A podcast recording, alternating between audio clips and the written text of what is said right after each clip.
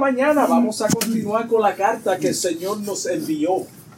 La semana pasada fuimos al correo, buscamos la carta, el Señor me dijo que se la leyera.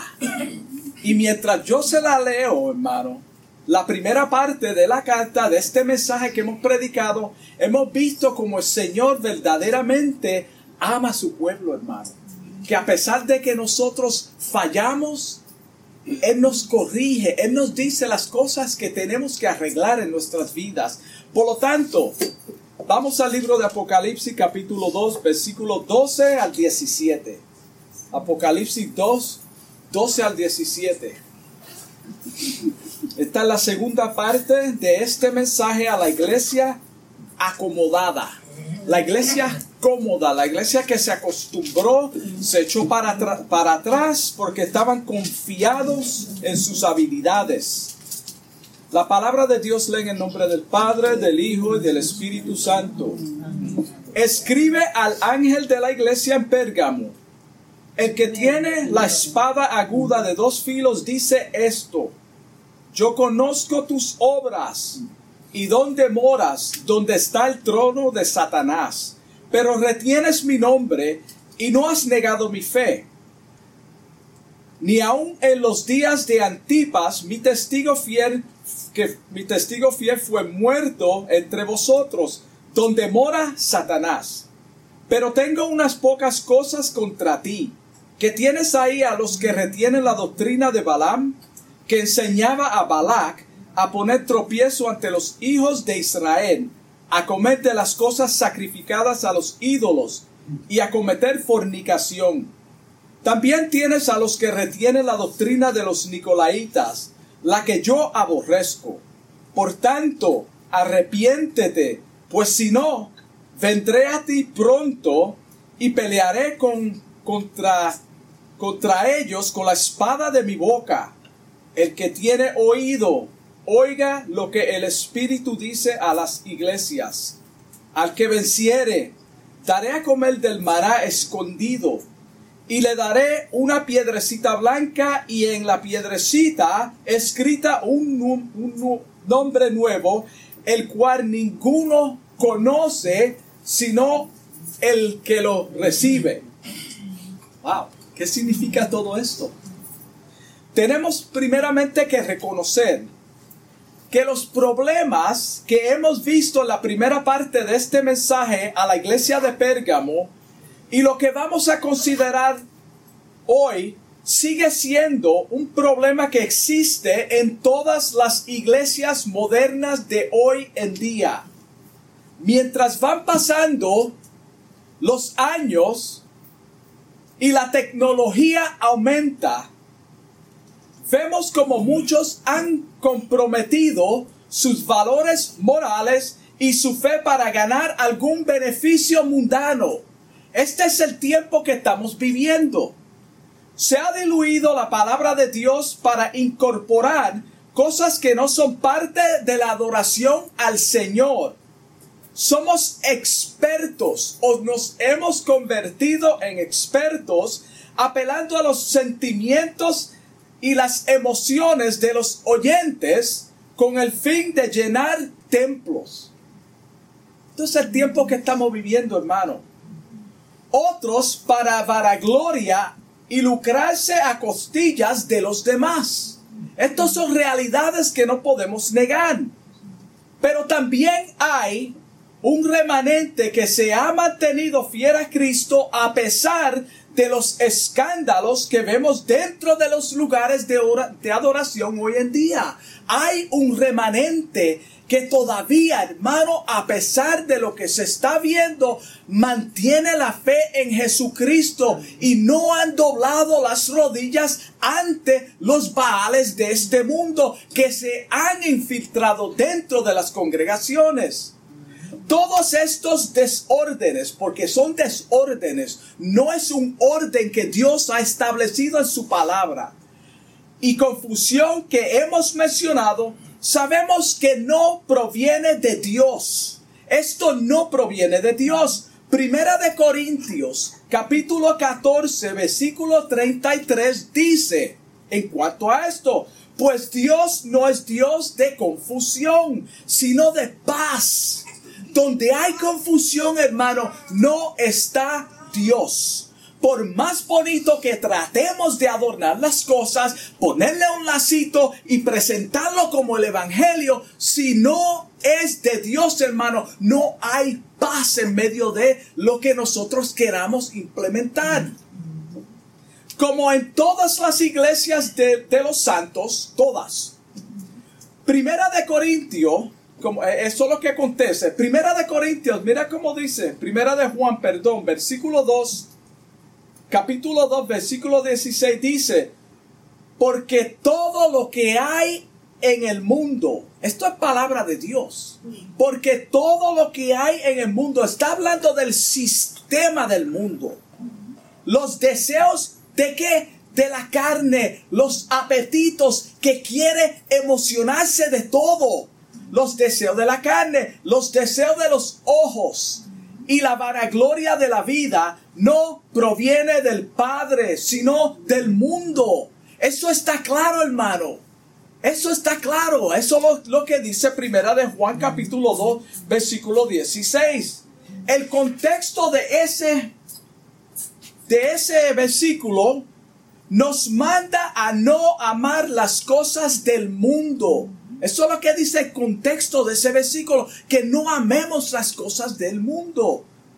En la carta a esta iglesia Jesucristo les da una buena nota por haber por no haber negado su fe a pesar a pesar de estar rodeados de idólatras y fornicarios. Con todo eso reciben algo positivo de parte del Señor.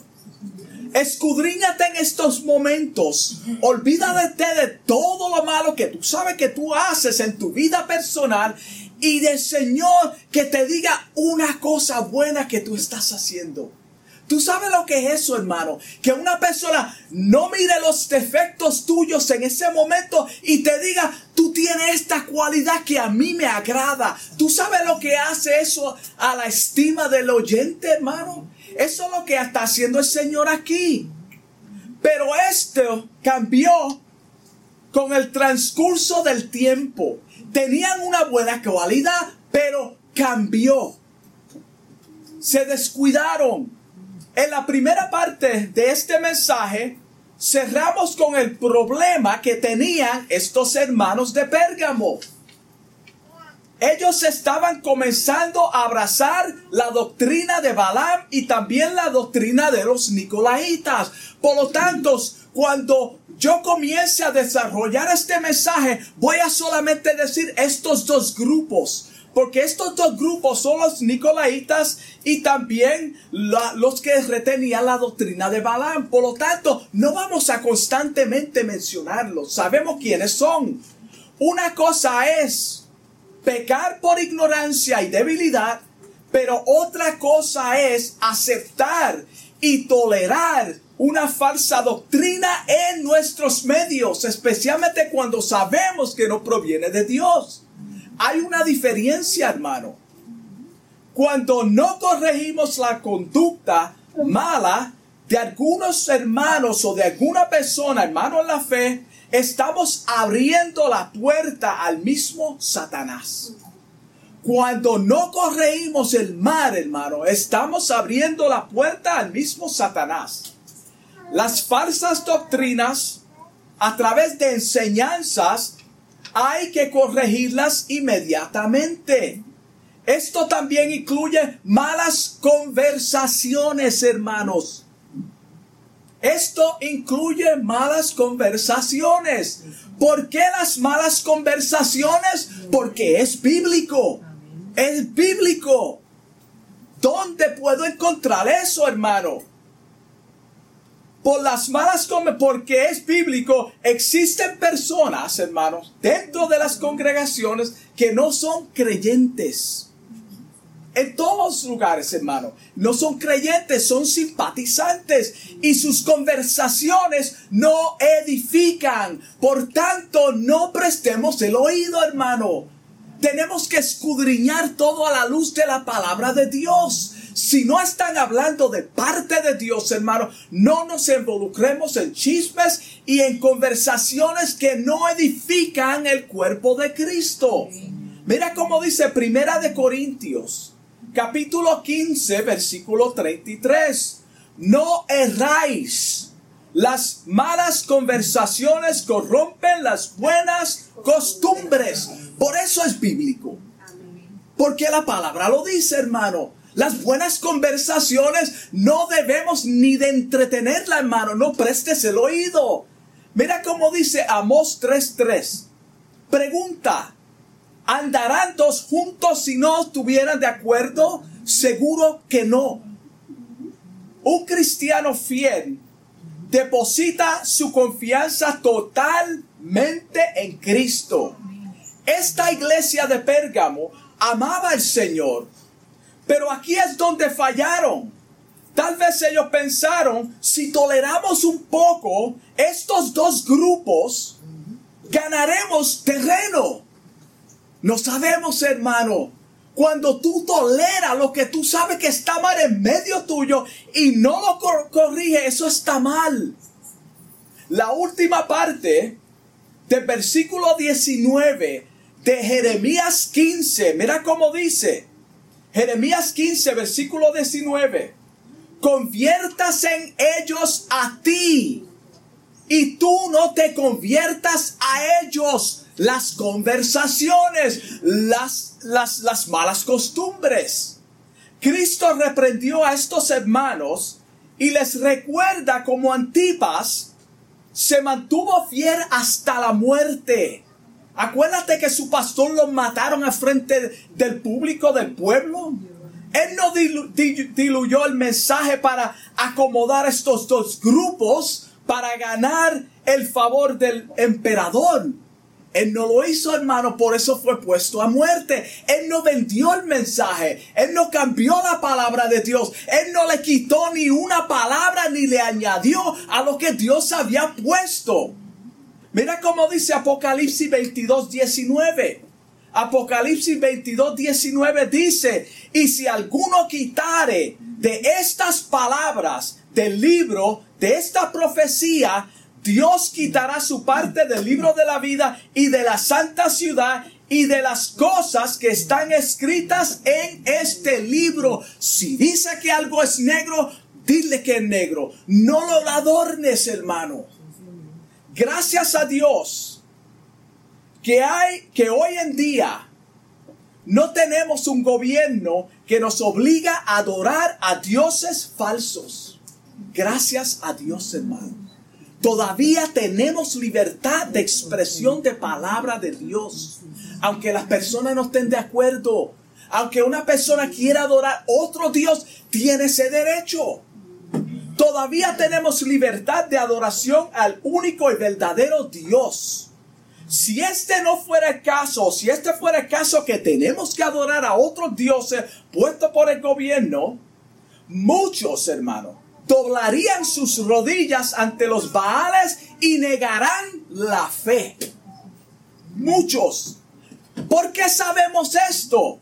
Porque es con la libertad que tenemos hoy en día y muchos prefieren un evangelio cómodo de prosperidad que no señala la mala conducta. Imagínase si fueran obligados, hermano, a adorar a otro Dios más a su favor, porque estamos obligados, hermano, yo no puedo hacer nada. Ya tú sabes cómo es. Eso es lo que dirían. Tenemos la libertad de adorar a Dios, hermano. Y muchos prefieren el libertinaje sobre la palabra de Dios, hermano. Esto es lo mismo que negar el Evangelio. Cuando nosotros aceptamos todo esto. Cuando el Señor dice en el versículo 17, al que venciere, le daré a comer del maná escondido. ¿Por qué el maná está escondido? ¿Por qué el Señor le dice que yo le daré el maná escondido? ¿Por qué tú me lo tienes que esconder? Vamos escalando peldaños. si te das cuenta, a Éfeso les dice a los que vencen, les daré a comer del árbol de la vida, el cual está en medio del paraíso de Dios. A Esmirna les dice que al que venciere no sufrirá daño de la segunda muerte. ¿Por qué les dice a los de Pérgamo que a los que a los vencedores le dará del maná escondido? Primeramente, hermano, porque el maná es comida espiritual. Eso es primero. El maná es comida espiritual que alimenta el alma. No se ve porque proviene de Dios, no es físico. El maná es espiritual, es comida que proviene directamente de Dios. Es la palabra de Dios. Ese es el maná escondido. A diferencia de estos dos grupos que menciona el versículo 14, ellos ofrecían comidas inmundas sacrificadas a los ídolos. Por eso el Señor le dice que Él le va a dar el maná que está escondido. Lo que ustedes no ven, los que ustedes están abandonando, lo que ustedes están descuidando, es el maná que ustedes necesitan no la comida que ellos se le están ofreciendo. El mundo ha puesto un banquete ante la congregación, ante el pueblo de Dios, y muchos están tomando de ese banquete.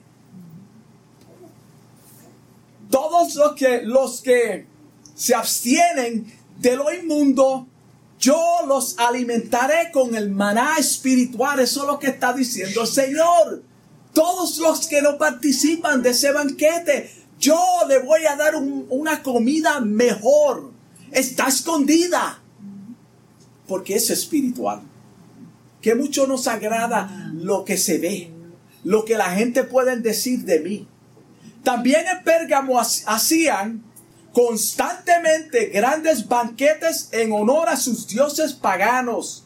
Toda adoración giraba alrededor de comidas y orgías y otras cosas. La gente comía de gratis. Imagínate, hermano, cómo esto tuvo que afectar al pueblo de Dios. Todo el mundo está participando. Era gratis y era comida, posiblemente manjares buenos, pero era dedicado a los ídolos. Esto era un una gran tentación para los cristianos por, porque por amor al Señor se abstenían de participar de esto, hermano. No comían. Ellos se abstenían por amor al Señor. Por eso el Señor les dice a ellos y a cada uno de nosotros que el que tiene el maná escondido te dice, no tenemos que estar deseando los banquetes mundanos, hermanos. No los tenemos que estar deseando. Si quieres saciar tu vida espiritual hasta abastecerte, sométete a la palabra de Dios. Eso es lo que tenemos que hacer. Aunque duela, hermano. Aunque me toque una espina que a mí verdaderamente no me gusta que lleguen a ese lugar. Ahí es donde el Señor quiere llegar. Esto es un alimento espiritual mejor que los banquetes ofrecidos por los ídolos. Así como el agua de vida sacia nuestra ser espiritual, en la eternidad comeremos del fruto del árbol de la vida. Comeremos del árbol de la vida, hermano, de ese fruto, no de la hoja, del fruto. Apocalipsis 22, 2. Mira cómo dice.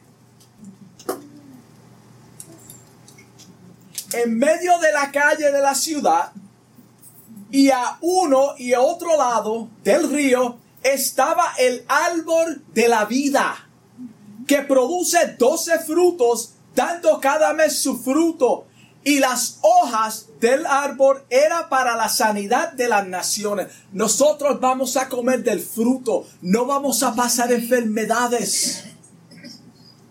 Es otro mensaje.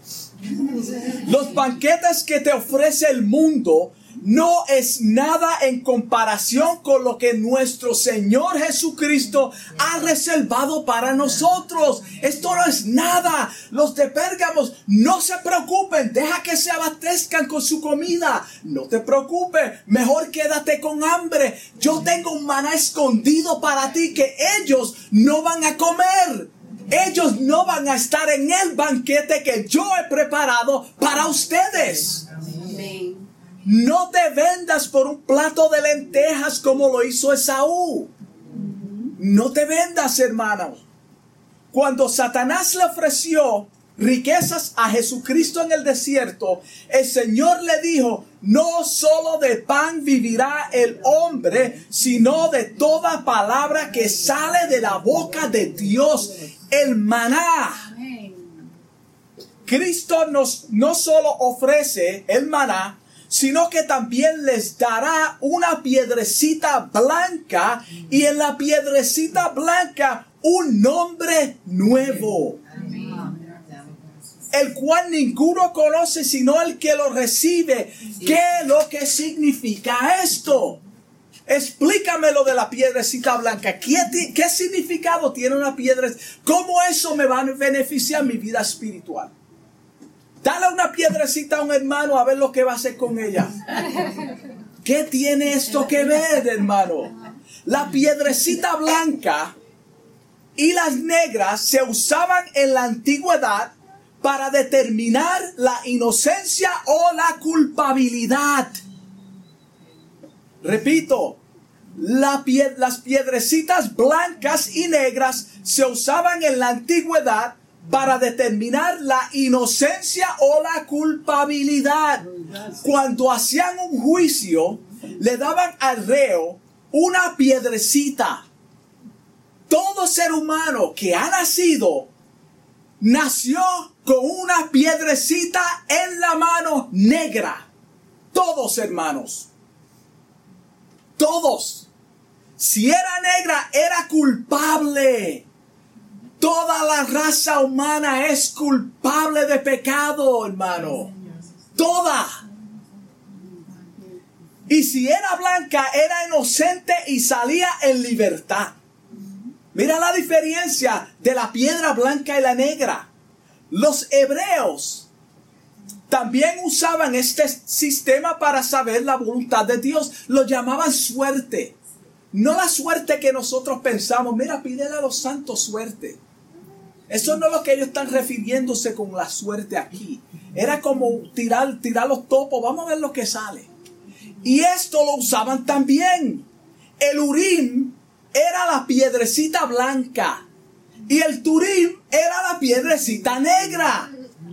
Vamos a, vamos a echar suerte. Esto lo vemos mucho en la palabra de Dios. A ver lo que dice Dios. A ver lo que dice Dios. Si sale negra, pues no es la voluntad de Dios. Si sale blanca, pues Dios dice que marche. Ese era el sistema que usaba y era permitido, hermano. Con esta expresión, el Señor también les estaba hablando de algo que ellos conocían muy bien. La piedrecita blanca, ellos conocían muy bien. Era como usar una palabra eh, hoy en día que nosotros todos conocemos. Y era que cuando alguno era invitado a un banquete, le daban una piedrecita blanca oblonga que servía como boleto de identificación personal para el invitado. So, la piedrecita blanca también no es la piedrecita redondita chiquita que tú piensas que no se puede partir. Habían distintas, hermanos. Esta era más como algo así y se podía partir con las manos como si fuera una galletita, pero lo llamaban una piedra. Y había esa piedra blanca y estaba la piedra negra también, así, en ese tamaño. Se partía en dos pedazos con la mano. Cuando llegaba al banquete, se untaban las dos partes y las unían si pegaban podía pasar al banquete. Eso es lo que el Señor le está diciendo. podían pasar al banquete. Si tú no tienes ese boleto, esa piedrecita que se partió por la mitad, cuando tú llegues a la puerta, si no pega con la otra, tú no estás invitado, tú no puedes entrar, no puedes hermano, por más vestido que tú vayas, no te van a dar entrada. Aleluya. En el caso de nosotros, no necesitamos ningún boleto para confirmar nuestra entrada, hermano. No lo necesitamos. Dios pagó el precio a través de su Hijo Jesucristo para que nosotros no tuviéramos que pasar por ese proceso. Ya tenemos entrada libre a la presencia de Dios. Es el sello del Espíritu Santo que no se ve. No se ve pero nuestras acciones manifiestan que sí somos de Dios. Como dice la palabra de Dios, el Espíritu mismo confirma, habla nuestro espíritu de que somos hijos de Dios. Hebreos 4:16, mira cómo dice.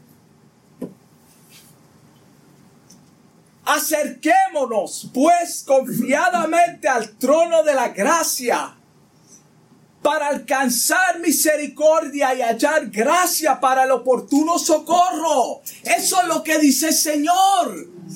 Esto no es para todo el mundo. Esto es una invitación abierta. Pasa. Él no te está diciendo, mira a ver si tú puedes pasar. Ya Él te dio la entrada libre a la presencia de Dios, del Padre, cuando se rascó el velo. Los únicos que tienen este privilegio a la entrada ante el trono del Padre son los que están sellados con el Espíritu Santo de Dios. Si no lo tiene, hermano, no está invitado, no va a ser partícipe. Efesios 1, 13 y 14. Eso es lo que dice, lo confirma. ¿Cómo sabemos esto? La última parte, parte del versículo en Romanos 8, versículo 9, dice, y si alguno no tiene el Espíritu de Cristo. ¿Qué es el Espíritu de Cristo? El consolador. Si yo no me fuere, el consolador no puede venir. Él os guiará toda verdad y toda justicia. Él está, estará con nosotros hasta el fin del mundo. No te preocupes, tú no vas a estar solo, nos dijo el Señor. Amén.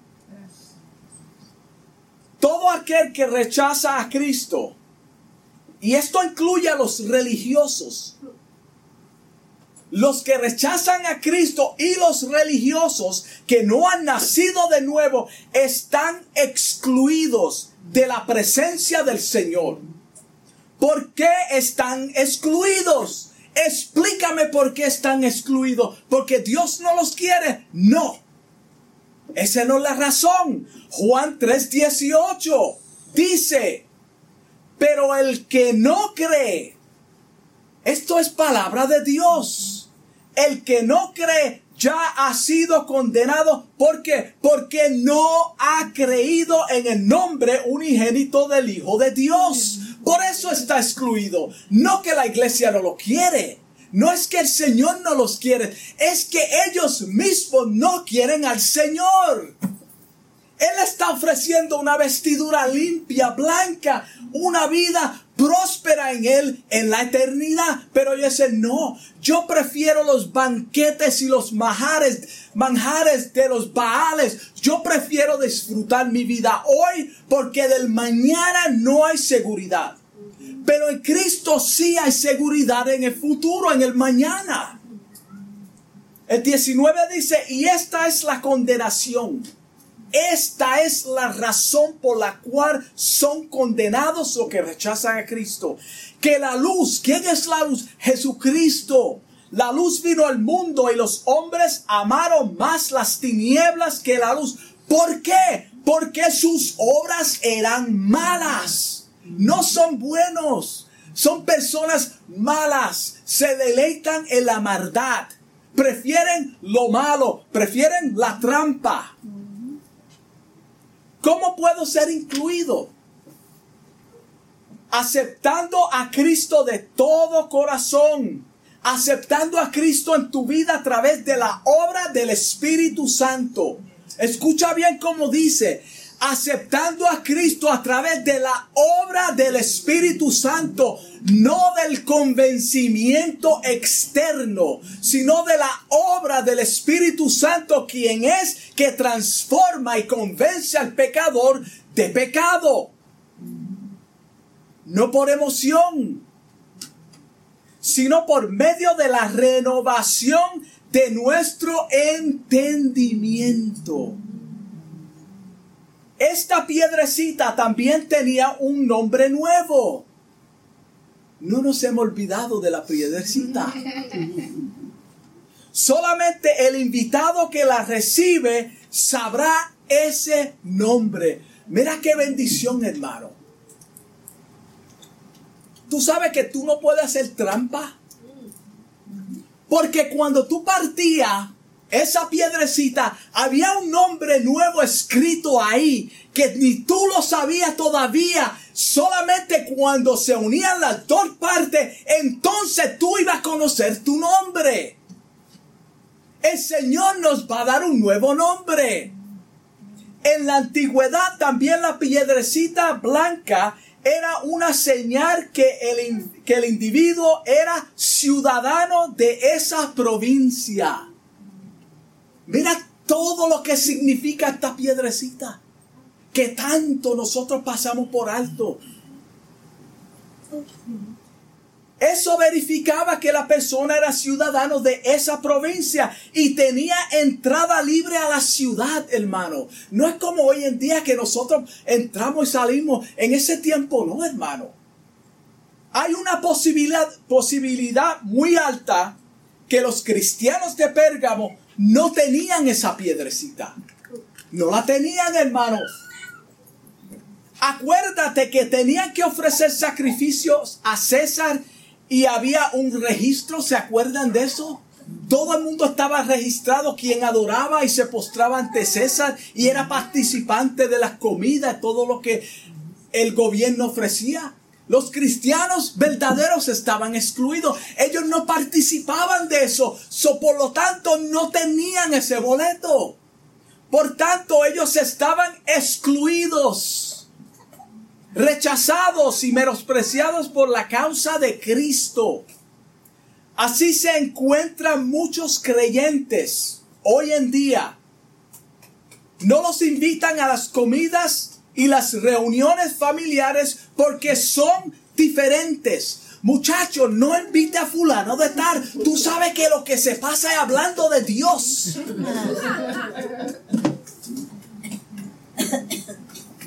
Son realidades, hermano. No lo traiga. Lo que quiere es convertir esto en un culto y nosotros estamos en banquete, estamos de fiesta. Tampoco son invitados a ciertas actividades en la iglesia porque dicen la verdad y los consideran problemáticos. ¡Wow! ¡Qué bomba! La palabra de Dios es clara, hermano. Ellos rehusan seguir la corriente de los malvados que se sientan en sillas de escarnecedores, hacer chistes sucios y burlarse de los demás. Esto no es de Dios. Esto es un espíritu malo. Si, este es tu caso, hermano, que tú eres rechazado y excluido, el Salmo 1 te dice que tú eres bienaventurado porque no te has sentado en silla de escarnecedores. Eso es lo que te dice el Salmo 1. Tú eres bienaventurado. Cuando no te invitan es porque tú eres diferente. No son ellos, eres tú. No son ellos, somos nosotros. Tú eres diferente. No es tu ambiente. No trates de mordiarte a ellos. No lo trates, hermano. Tú no cabe. Tú no usas la misma vestidura espiritualmente hablando. El Señor es quien te está diciendo, no te invitaron y porque yo lo determiné. El Señor te dice, no te invitaron porque yo lo determiné. No son ellos, no eres tú. Tú no hiciste nada malo. Tú estás haciendo lo correcto. Tú no te has sentado en silla de escarnecedor. Por lo tanto, yo te cierro esa puerta. No esperes que te inviten. El Señor los consuela como los consola a nosotros. Les dice, no se preocupen, no te preocupes que no te invitaron. Ustedes no tienen boleto para entrar en esa ciudad, pero yo les daré una piedrecita blanca como la entrada, como entrada en el reino de los cielos. Esto es lo que yo te ofrezco. Tú no tienes ese boleto para entrar en esa mundanalidad, pero yo te ofrezco un boleto. Cuando tú llegues a mi presencia, tú vas a estar conmigo. Aleluya. Amén. Y no solo esto, sino que te daré un nuevo nombre. Qué bendición. Qué bendición. Jacob, ¿tú sabes que Jacob era un tramposo y su nombre es tramposo? Se le cambió a Israel. Abraham, Abraham. Hermano, Dios cambia los nombres. Ya tú no eres la persona si te decían mano de seda por pillo, tú no eres mano de seda. Tú eres mano de piedra, no sigas usando eso. Gózate, José Luis. Ay, Señor. En mí tú estarás, tú tendrás una identidad completamente celestial porque tendrás un cuerpo glorificado. Perfecto y sin defectos, hermanos. Allí tú no vas a llorar más por, por los dolores, dolores y preocupaciones, hermano. Eso no va a existir. Estarán conmigo en una ciudad donde Apocalipsis 21, 21 la describe que las doce puertas eran de perlas, hermanos. Eso es lo que dice Apocalipsis 22, 21, 21 de esta ciudad que tú y yo vamos a caminar por ella. Este es el banquete que el Señor nos ofrece. Esta es la ciudad que Él dice, yo te doy el boleto que es el Espíritu Santo. Tú tienes entrada. Cada, uno, cada una de las puertas era una perla y la calle de la ciudad era oro puro, hermano. Transparente como el vidrio. Mira qué bendición. El Señor nos dice en Filipenses 3, 20 y 21, Filipenses 3, 20 y 21, mas nuestra ciudadanía está en los cielos, donde también esperamos al Salvador, al Señor Jesucristo. Acuérdate cuando Él se fue, le dijo a los discípulos, voy a preparar morada para que donde yo estoy, ustedes también estén. Si así no fuese, yo os lo hubiese dicho. El cual transformará el cuerpo de humillación nuestra para que sea semejante al cuerpo de gloria suya. Vamos a tener un cuerpo de gloria igual que de Jesucristo, nuestro hermano. Mi hermano me espera, hermano. Mi hermano me espera. Por eso, por el poder con, con el cual puede también sujetar todas las cosas. Eso es lo que dice la palabra de Dios. Con esto concluimos, hermano. Con esto concluimos. Qué bendición, qué lindo es el Señor. Hermanos, no, no te conforme a este mundo. Por más, hermano, por más, por más que se esté ofreciendo en el mundo, por más que el mundo esté tratando de adornar las cosas del Señor con una mentira, hermano, no seamos partícipes. No seamos partícipes. No practiques, no participes ni practiques de sus reuniones paganas, hermanos. Son mundanas completamente. Cristo te ofrece la vida eterna, la felicidad, no permitas que los deseos y la corriente de este mundo determine quién tú eres en Cristo. por más hermano que nosotros estemos pasando, por más prueba, por más dolor de cabeza, hermano, no nos conformemos a este mundo. Los de Pérgamo se estaban acomodando. Todavía no habían llegado a su totalidad en cuanto a la depravación que vamos a ver con la próxima iglesia. Ahí fue donde se estalló. Ellos estaban comenzando. ¿Y cómo comenzó? Aceptando estos dos grupos, pasándole la mano. Eso no es nada. Vamos a ver si lo acomodamos. No le diga nada. Manténlos ahí. Posiblemente podemos trabajar juntos. No, no hay comunión entre la luz y las tinieblas, hermano. No se puede trabajar con el pecado.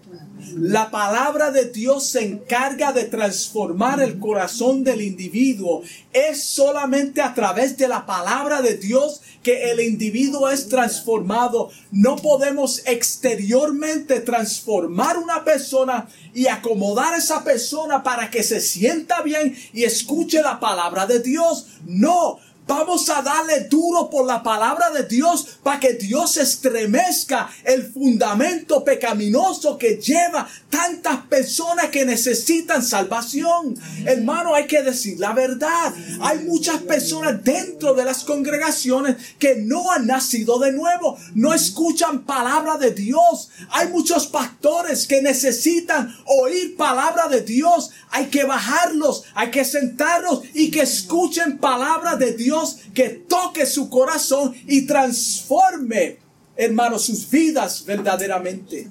Que saque todo ese acomodamiento que nosotros estamos ofreciendo para que las personas no se ofendan.